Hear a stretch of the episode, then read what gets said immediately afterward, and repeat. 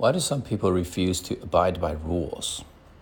There are mixed reasons for this phenomenon. Some people are just rebellious and disobedient. They don't like to take the beaten path. But sometimes people break rules because the rules are not reasonable.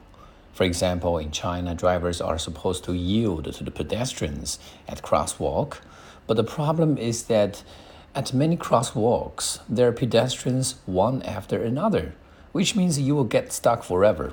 And if you don't yield to the pedestrians, you will get fined.